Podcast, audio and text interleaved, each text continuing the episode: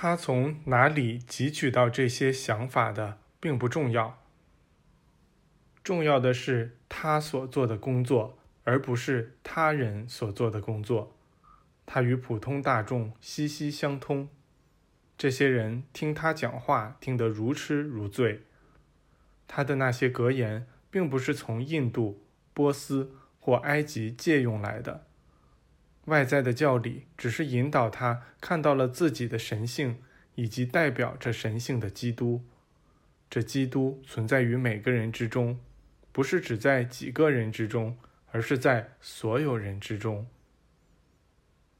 欧西里斯。于三万五千年前出生在亚特兰蒂斯，在他那个时代过去很久以后，为他撰写生平历史的人们，因为他的卓越业绩而将他神化了。他是那些具有高超思想的人们的直系后裔，那些人在人类母大陆中保留了光明、清晰的观念。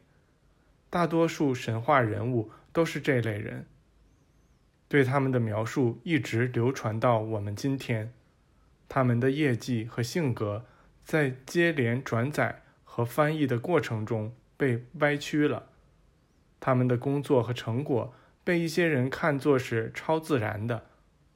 这些人全都不愿花必要的时间去深入了解其中的意义，也不愿费力做必要的思考，以便发现。对于在自己真正擅长的领域中采取行动的人来说，一切都是极其自然的。撰写历史的人们在神化了欧西里斯之后，又开始再造他的面容。起初，他的形象制品只是为了表现他所描绘的这个人，后来则渐渐固定为神灵的形象。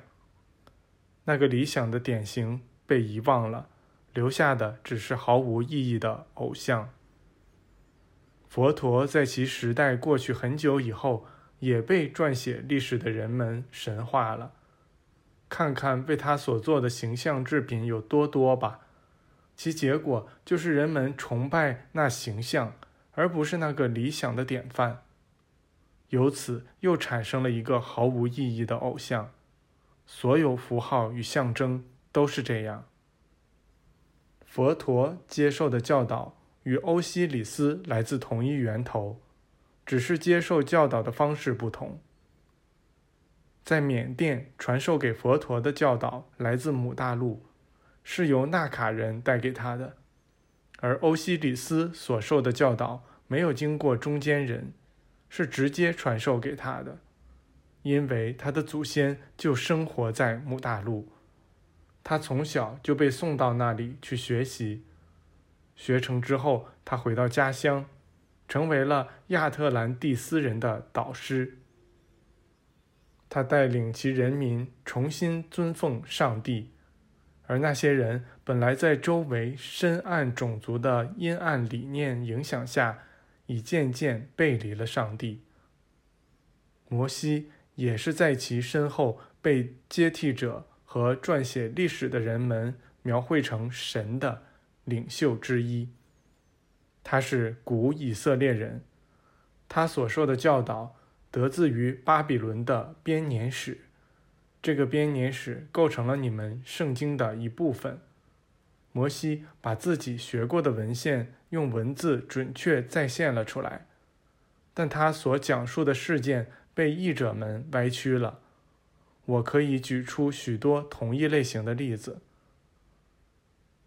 耶稣了解了所有这些教理，他的个性风格使其植入这些教理的意义核心，并超出他们一个层次。他荣耀自己的身体，直至他可以让人们将他钉上十字架，而他又在辉煌的复活中将其再造了出来。你们如果研究欧西里斯、佛陀和耶稣的教导，就会发现他们都很相似，有时甚至相似到连所用的词语都一样的地步。然而，不会有人把他们中的哪一个当作抄袭者。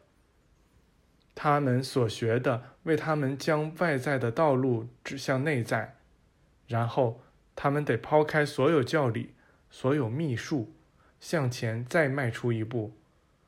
假如他们中有哪一位只满足于抄写和研究他所看到的以及别人教给他的，而不能随即看出他自身之中的一切都来自于上帝，那么。他现在可能仍处在学习的过程中，绝不会有任何人去讲述他的生平和业绩。